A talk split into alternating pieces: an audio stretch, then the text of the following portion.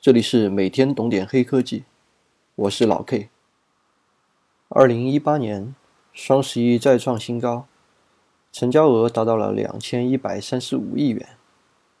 卖家们吆喝着“买到就是赚到，错过再等一年”，买家们则领着各种优惠券，将心仪已久的大件商品，还有各种凑单的小件商品塞满购物车。从银行卡中减去一个数字，然后等待着享受拆开包裹的喜悦时刻。然而，今年的双十一，你真的买到就赚到了吗？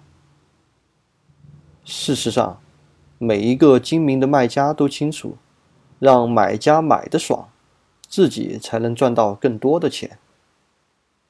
我们来看一下卖家们的常用套路。第一，商品推荐。在互联网时代，你看过的、买过的、关注的、评价过的商品，这些都是数据。商品与商品之间的关联性，譬如牙膏与牙刷关联，也是数据。你在电商平台注册时，填写的性别、年龄、城市、职业等等信息，还是数据。上亿人的这些数据。可以被平台用来建立大数据模型，向你推荐你更有可能购买的商品。第二，锚定价格。实物商品的价签上一般都有建议零售价，电商平台的商品价签也一般都有划掉的原价。它们的作用都是建立心理价格的锚点。让买家获得便宜的感觉。同样的商品，第一种卖法，原价六百，一分不少；第二种卖法，原价一千，双十一活动价只卖六百。你觉得哪一种会卖得更好？第三，限时优惠，通过设定时间限制。造成实现内的紧迫感和错过实现的失落感，错过再等一年，其实就是这个套路。事实上，卖家们无时无刻不在做促销活动，只是不断的改换名头，不同的商品放在不同的活动里做促销。双十一做全场促销，三百六十五天，最好每天都是节日。第四，预付定金。五十元的定金可以当一百元用。定金都付了，不买的话，定金不能退，还不能享受打折，那就买吧。这也是心理学上的损失厌恶效应。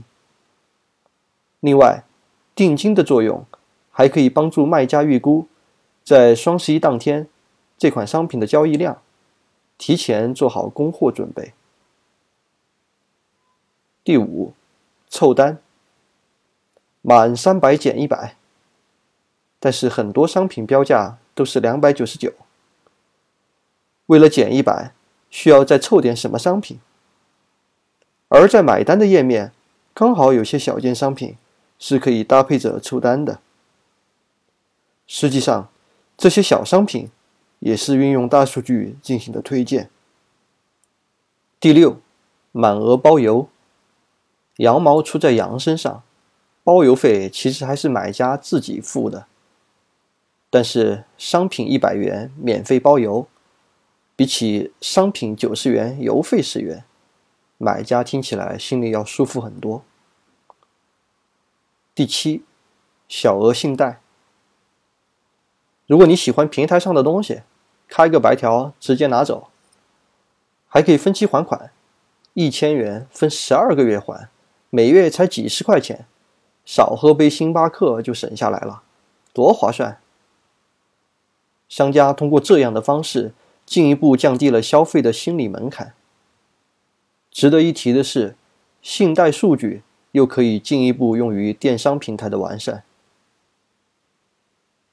以上我们讨论了电商的七种常见套路，回顾如下：一、商品推荐；二、锚定价格，三、限时优惠；四、预付定金；五、凑单；六、满额包邮；七、小额信贷。以六幺八、双十一、双十二为代表的电商，有心理学、大数据的支撑，相信一定会越来越精彩。